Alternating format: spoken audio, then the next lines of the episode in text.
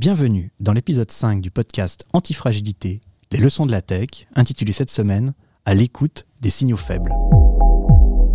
Antifragilité, les leçons de la tech, une saga Microsoft pour réinventer l'entreprise. Nous continuons d'explorer les facettes de l'antifragilité, décrites par l'essayiste Nassim Taleb, cette aptitude qui consiste à pouvoir se nourrir des chocs et devenir meilleur. Et nous continuons d'expliquer comment les entreprises de la tech, les startups, peuvent vous aider à mieux appréhender et appliquer ce concept pour le généraliser dans le monde du travail et dépasser les crises présentes et à venir. Pour traverser une période agitée, inédite et imprévisible, comme celle que nous vivons, la tentation est grande de se tourner vers des modèles éprouvés, d'appliquer des recettes toutes faites, d'emprunter des chemins balisés et rassurants. Mais comme dit la sagesse populaire, on ne peut pas juger une boîte de chocolat à ce qui reste. Dans une période hors norme, il faut en fait se forcer à sortir du confort des certitudes et se concentrer sur les stratégies inhabituelles. Mais comment faire pour capter les signaux faibles afin de sortir plus fort de la crise? Comment prendre les bonnes décisions et éviter les biais et les erreurs de jugement? Et avec quelles données disponibles aujourd'hui? Pour en parler, nous recevons Grégory Sion, directeur général de Pierre et Vacances, et Xavier Perret, directeur du Cloud Azure de Microsoft France. Xavier, pour vous, les habituelles recettes des meilleurs ne peuvent pas s'appliquer pour se sortir d'une période aussi folle que celle de la pandémie, notamment à cause du biais du survivant. Vous allez nous expliquer ça avec euh, un de ces exemples. Vous avez le secret à base de fuselage de bombardiers et de statisticiens autrichiens. Eh oui, Antoine, effectivement, euh, il faut voir ce qu'on ne voit pas, surtout dans une crise qu'on n'a pas encore ou pas jamais totalement vécue. Donc c'est l'histoire d'un Autrichien Abraham Wald, petit-fils d'un rabbin et d'une boulangère, né en 1902 à Klausenburg, dans l'Empire austro-hongrois, et qui a la passion des mathématiques. Donc du coup, lorsque les nazis envahirent l'Autriche, Wald décida de mettre à profit ses connaissances pour aider les Alliés et rejoint le SRG, le Statistical Research Group, l'équivalent statistique du Manhattan Project à Londres. Tout cela se passe pendant la Seconde Guerre mondiale. Les alliés anglais envoient des avions pour bombarder les sites stratégiques militaires allemands et les militaires anglais exposent au SRG le problème statistique suivant.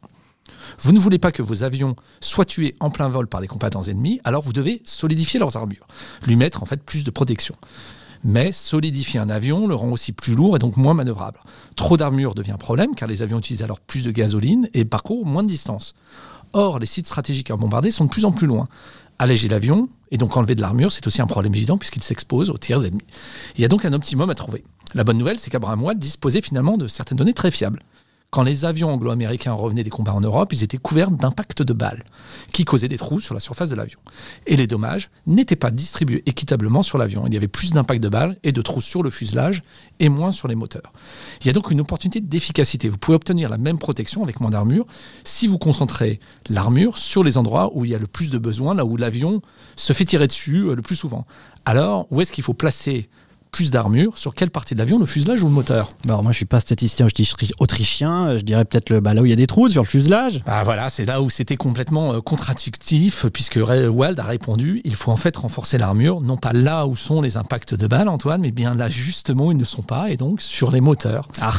Ah, voilà, la question à se poser, elle est simple. Où sont les impacts manquants? Où sont les impacts qui auraient été là si on considère tout simplement que la distribution d'impacts avait été équitable sur l'ensemble de l'avion? Les impacts manquants sont tout simplement sur les avions manquants. Et oui, la raison pour laquelle les avions reviennent sains et saufs avec moins d'impact sur le moteur et plus sur le fuselage, c'est justement que les avions qui sont touchés sur le moteur sont ceux qui ne reviennent pas et périssent sur place. Le fait qu'un grand nombre d'avions reviennent à la base avec un fuselage troué comme du gruyère sur le fuselage est une évidence forte que le fuselage peut être touché sans avoir donc à renforcer son armure. Il faut donc renforcer là où il n'y a pas d'impact de balles. L'erreur classique, justement, c'est de n'écouter que les avions qui rentrent sains et saufs. C'est de croire que les avions qui rentrent sains et saufs sont un échantillon représentatif de tous les avions qui sont partis. C'est le biais qu'on appelle le biais du survivant, le survival bias en anglais, qui fait qu'on confond signaux forts et signaux faibles. Et qu'on décide qu'en fonction de certains signaux visibles, que certaines données disponibles et qu'on oublie d'autres paramètres qui ne l'étaient pas avant la crise, qu'on ne les entend pas tout simplement et qui deviennent tout aussi, voire plus importants. Alors Grégory Sion, vous n'êtes pas pilote de bombardier. Non. mais, mais, je me demande, est-ce que vous aussi, vous avez été attentif aux, signaux faibles dans une période de crise? C'est des choses que vous avez mises en pratique euh, quand vous étiez par exemple à la tête du numérique de Pierre et Vacances ou même à la tête de Pierre et Vacances actuellement? Euh, alors euh, effectivement, depuis plusieurs années, c'est un élément qu'on prend fortement en en cause, et en, pardon, qu'on prend euh, euh, en compte, euh, c'est réellement vital, notamment dans cette période de Covid, parce qu'en fait, on a une visibilité qui est limitée, il y a beaucoup d'informations, des informations qui sont parfois contradictoires, des évolutions de contexte qui font qu'on a besoin en fait à la fois d'être réactif et on a aussi besoin d'analyser des éléments. Donc nous, dans ce contexte-là, ce qu'on fait depuis plusieurs années et qu'on a encore accéléré sur les 12 derniers mois, c'est d'analyser beaucoup plus de données, parce que plus on a d'informations, plus on a la capacité en fait de identifier des signaux faibles, donc des éléments qui vont sortir de la normalité, et ça veut dire d'aller chercher de l'information sur nos canaux, d'aller les chercher sur les réseaux sociaux, là où sont nos clients. Mais ça veut dire aussi travailler avec nos partenaires, nos partenaires technologiques, mais aussi nos, parfois nos concurrents, pour dans ces périodes de crise, pouvoir aller chercher de l'information qui permette à la fois à Pierre et Vacances, mais aussi à l'ensemble de la profession, de euh, finalement réagir de manière plus efficace pour que euh, bah, on puisse passer cette période difficile. Et alors par exemple, un exemple de signal faible que vous avez réussi à débusquer là dans, ces derniers mois, il y a quelque chose que vous pourriez illustrer? Euh, Alors très orienté action, en fait, l'écoute de nos clients. je vais prendre deux exemples. Le premier, en fait, au moment de la, du premier confinement, au moment du Covid, on s'est rendu compte qu'en fait les de nos clients voulaient vraiment partir en vacances. Quand il y a eu le déconfinement, il y a beaucoup de clients qui voulaient partir, mais ils avaient encore ce, besoin de travailler.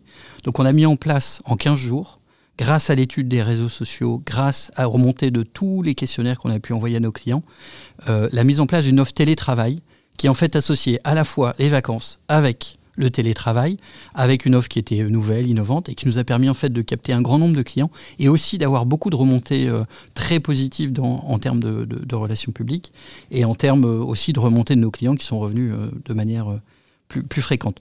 Le deuxième axe qui est complètement différent, c'est en fait sur cette période on a eu des hauts, des bas. On s'est rendu compte que les clients avaient une vraie envie de vacances, mais que notamment sur la montagne, il y avait une grosse incertitude. Est-ce que les clients vont partir alors qu'il n'y a plus de remontée mécanique? Euh, On a vu deux éléments très intéressants. Quand on a regardé avant décembre, donc les gens avaient encore une grosse incertitude, beaucoup d'attentes autour des remontées mécaniques, information brutale, les gens n'ouvrent pas les remontées mécaniques, déception énorme, tout le monde annule. Donc en fait, on est reparti dans un élément très très très limité en termes de nombre de résidences ouvertes. Et tous nos concurrents ont fermé. Nous, on s'est dit, on va rester quelques, quelques résidences, juste pour voir comment ça va se passer. Et en fait, il y a deux éléments qu'on a appris. C'est qu'on a regardé les retours clients sur cette période-là. Les retours étaient excellents. Donc première chose, ça se passe bien à la montagne, ça remontée mécanique. Donc ça, c'était un premier élément. Quand on a reparti en février, contexte complètement différent on n'est pas confiné, mais les gens savent que les remontées mécaniques sont fermées. Et là, on a senti, un mois avant le démarrage, que les clients avaient envie d'aller à la montagne. Il y a deux raisons. Première chose, bah, on a beaucoup communiqué sur les retours positifs de nos clients. Deuxième chose, il y a eu l'envie d'air et d'aller s'aérer, et finalement les piscines sont fermées, février, vous n'avez pas vraiment d'alternative, vous pouvez plus partir à l'étranger, donc il faut s'aérer. Donc ce qu'on a fait, c'est que par rapport à la concurrence, on a ouvert beaucoup plus de résidences. Et ça a été un pari extrêmement gagnant parce qu'on a réussi à en remplir un grand nombre, euh, alors que nos concurrents avaient plutôt euh, fait petite, euh, petit bras. Xavier Perret, pour, pour analyser les signaux faibles et les signaux forts euh, pour une entreprise, il faut bah, d'abord avoir des, données. Quoi. Oui, alors évidemment, les données, puis il faut les bonnes données. Hein. La donnée, c'est de l'information, c'est du signal, c'est comme le disait, comme disait Grégory, c'est ça qui permet de prendre les bonnes décisions finalement opérationnelles. Et on pense souvent au sujet de la collecte de données, hein, euh, en se disant que voilà, il faut collecter plus de données, mais aujourd'hui, pour être finalement antifragile, il faut surtout que ces données elles soient accessibles. Quand on regarde Wall, finalement, la donnée, elle était là, hein, plutôt la non-donnée, c'est-à-dire ce qu'on ne voyait pas, celle qu'on ne voyait pas, les impacts de balles en l'occurrence. Et donc, cette accessibilité de la donnée, la rendre accessible, c'est la mettre à disposition des métiers dans le bon format intelligible. Donc, encore une fois, on peut s'inspirer de l'IT finalement pour prendre les bonnes décisions. Ils font les bons formats de données, donc il faut bien la récolter effectivement. Il faut la nettoyer puisqu'elle va avoir du bruit. On peut l'enrichir ensuite. Hein. C'est-à-dire l'enrichir, c'est aussi ce qu'on ne voit pas et ce qu'on ne sait pas, les non-données sont aussi des données. Hein. Euh, Jean Anou disait euh, quelle musique le silence. Bah, finalement, c'est la même chose. Hein, euh, derrière, hein. les silences sont des mots. les musiciens le savent d'ailleurs très bien. Et donc, et ensuite, c'est comment on la met à disposition des décideurs pour qu'ils puissent prendre des bonnes décisions. C'est comme en management, finalement. Il faut autant écouter, être silencieux pour entendre les bons bruits et ensuite pouvoir être capable de décider complètement. D'accord. Grégory, si on le cette donnée, la donnée, vous le disiez, était vraiment devenue euh, essentielle euh, dans votre activité. C'est quelque chose de, c'est quelque chose de nouveau, ça que Pierre et Vacances est devenu data centric. C'est quelque chose de. Alors, on dit qu'on est customer centric. C'est-à-dire que notre, vraiment notre obsession, c'est d'améliorer la relation qu'on a avec notre client et on utilise la data comme un levier extrêmement efficace pour pouvoir en fait gommer l'ensemble des irritants et apporter aussi bah, ce qui va faire notre différence en termes d'ADN. Euh, je reprends euh, ce que disait Xavier, qui est extrêmement important en termes de travail qui a été mené sur les dernières années, il y a eu un énorme travail pour mettre en place toutes les infrastructures, pour mettre en place toutes les méthodologies qui nous permettent en fait d'utiliser de manière très efficace la donnée. Il y a un point sur lequel on a énormément travaillé sur les 18 derniers mois et que Xavier euh, présentait et qui pour, moi est peut-être plus important que les infrastructures, c'est tout ce qui est data quality.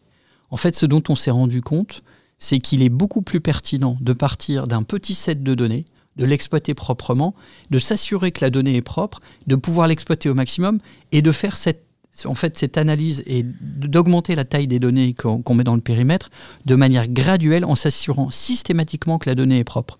C'est le travail qu'on a mené qui nous a permis en fait de pouvoir tirer du bénéfice, de tirer du ROI de l'ensemble de nos investissements pour ensuite pouvoir de nouveau libérer de l'investissement pour pouvoir ajouter de nouvelles données. Et c'est cette approche step by step qui nous permet en fait d'avoir une approche très graduelle et pouvoir améliorer au fil de l'eau l'expérience auprès de nos clients.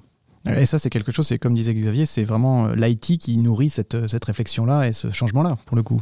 Alors, c'est un gros travail entre l'informatique, l'IT, euh, qui est nécessaire pour les infrastructures, pour s'assurer que la donnée soit accessible en temps réel ou avec les meilleures plateformes possibles.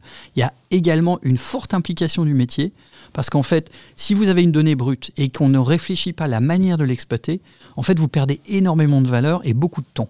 Donc nous, euh, ce qu'on a vraiment fait, c'est un travail main dans la main en associant technologie et utilisation de données, donc business et IT main dans la main. Euh, Grégory, si on parlait justement à l'instant de qualité des données, c'était, c'est vrai que c'est les signaux faibles, par définition, ils sont faibles. Comment on fait pour essayer d'extraire un signal faible d'un, du bruit blanc de la donnée, en fait? Ouais, C'est un problème bien connu euh, de, des, mathématiciens et des statisticiens, puis dans, la théorie du signal. Mais il y, a en fait trois éléments hein, qu'on va peut-être un petit peu discuter contextualiser, amplifier et enrichir. Donc contextualiser, c'est quoi? C'est euh, déjà euh, c'est la notion du temps. C'est-à-dire que la difficulté qu'on a, c'est de ne pas surréagir, c'est de regarder les différentes échelles de temps. On ne regarde pas les données de la même façon si on regarde sur une échelle de temps, par exemple d'une année sur un certain nombre de données, ou à la minute. C'est comme regarder son cours de bourse finalement et ses actions en bourse. Si je regarde toutes les minutes, j'ai l'impression que c'est ultra volatile, évidemment. En revanche, ce sera lissé si je regarde toutes les semaines ou tous les mois. Et donc cette dictature du temps, c'est aussi faut faire attention au temps, avoir des données en temps réel, évidemment, mais autant il faut filtrer le bruit et le lisser mathématiquement ça existe derrière, pour ensuite en déduire. Sinon, on a tendance à trop suragir. Ça s'appelle le biais de l'action. Sur le coup, c'est pas le biais du survivant, c'est le action bias qui est nous avons tendance à trop vite agir parce qu'on voit des données. Et donc, c'est peut-être euh, contre-intuitif derrière, mais c'est comment on regarde la bonne échelle de temps et donc on contextualise finalement les données qu'on a en fonction de ce temps-là. Ah, D'accord. Et Grégory, si euh, bah, le temps, j'ai l'impression que ça a été quelque chose de, quand même d'extrêmement critique dans la période de la, de la pandémie, avec euh, tout était devenu à la dernière minute, les réservations, les annonces gouvernementales. C'est quelque chose je sais pas, l'échelle de temps a changé dans votre activité sur cette. oui, effectivement, on est passé de, cycles assez longs, assez simples à anticiper, à de l'ultra dernière minute, à de l'hyper réactivité, et tout ça dans un contexte où en fait, globalement, on a moins de réservations. Donc, ce que je qualifierais d'hibernation frénétique, c'est-à-dire que on a coupé ce qui était inutile, on a arrêté tous les projets, ou la plupart des projets. En même temps, on a en fait redéployé énormément d'énergie sur qu'est-ce qui peut fonctionner en termes de réservation, qu'est-ce qui peut fonctionner pour nos clients. Et c'est en fait une gestion de crise en continu qui fait que euh, en fait, ça, génère aussi euh, des tas d'opportunités et le futur en fait sera certainement différent et on va pouvoir s'appuyer sur tous les enseignements et toutes les bonnes choses qu'on a pu mettre en place pendant cette période de 12 mois bientôt. Ah c'est ça. Et alors Xavier, vous disiez, il y avait autre chose, il y avait aussi la discrimination. Ouais, l'amplification. L'amplification. L'amplification, deuxième élément, effectivement, c'est quoi? C'est rehausser finalement ces signaux faibles, c'est-à-dire même si les crises sont majeures, il y a des signaux faibles et comment on amplifie finalement pour prendre, pour s'apercevoir des décisions. Et donc un bon exemple, c'est le NPS que je pense utilise largement Pierre et Vacances, qui est le Net Promoter Score, qui est de dire, au lieu de demander au client s'il est satisfait ou pas du, du finalement de sa relation avec une entreprise A ou B, c'est de lui dire est-ce qu'il recommanderait et du coup de pouvoir identifier les détracteurs, ceux qui sont vraiment mécontents, des promoteurs, ceux qui sont plutôt très contents, donc qui seront à même justement de recommander derrière. Et d'éviter les gens qui sont au milieu c'est-à-dire les gens moyens, c'est-à-dire euh, on a tendance à répondre par une moyenne. En fait, il faut éviter euh, les moyennes. Il faut même interdire quelque part les notes moyennes pour être sûr de discriminer, avoir des gens très très contents ou avoir des gens très mécontents qu'il faut complètement traiter là. D'accord, ça c'est le NPS et euh, chez Pierre et Vacances, c'est quelque chose que vous utilisez largement, comme dit Xavier? Alors oui, on l'utilise, c'est une obsession, on le regarde à tous les niveaux, au global, sur les résidences, on le décline sur un certain nombre de facteurs qui sont importants dans le cadre de notre activité, que ce soit l'accueil, euh, la qualité de nos équipes, etc. Euh, on est réellement dans cette notion de NPS plutôt que de mettre une note. La note, euh, comme le disait Xavier, c'est en fait, vous pouvez sortir un 7 et vous dire que vous êtes formidable, mais en fait, si le 7 c'est beaucoup de 10 et beaucoup de 2, en fait, c'est très mauvais. donc nous, ce qu'on fait, c'est effectivement traiter ce NPS et dès qu'il y a une dérive, dès qu'il y a des détracteurs, identifier les irritants, les corriger au fil de l'eau. C'est un point extrêmement important et encore plus dans cette période où vous avez en fait un service qui peut être dégradé. Non pas que vos équipes ne fassent pas leur travail, mais vous avez des infrastructures qui sont fermées, vous avez un contexte qui est différent. Donc les clients, il faut aussi adapter notre service et notre écoute en fonction de ce contexte qui est complètement nouveau. D'accord. Ça, l'adaptation, c'est aussi quelque chose d'important, hein, Xavier. Enfin, oui, ouais, complètement. Et, euh, et, du coup, le, troisième point, c'est comment ensuite on, enrichit les données. C'est-à-dire que pour bien séparer euh, le bruit et le signal, finalement, eh ben, il faut enrichir un peu le signal par rapport à des nouvelles données qui arrivent. Donc moi, j'ai un bon exemple, c'est euh, un retailer donc, qui a été impacté évidemment par le Covid qui avait ces données, donc qui était capable déjà finalement de moduler sa chaîne d'approvisionnement, donc en fonction de la météo en particulier, puisqu'on sait qu'on n'achète pas la même chose en fonction de la météo derrière, et qui a intégré, parce qu'il avait la bonne plateforme technologique hein, ouverte, un set de données Covid qui est ouvert complètement à tout le monde d'ailleurs, qui est complètement en open source derrière, en temps réel, pour pouvoir voir l'impact en fait des décisions ou des conditions sanitaires, tout simplement, en fonction des régions.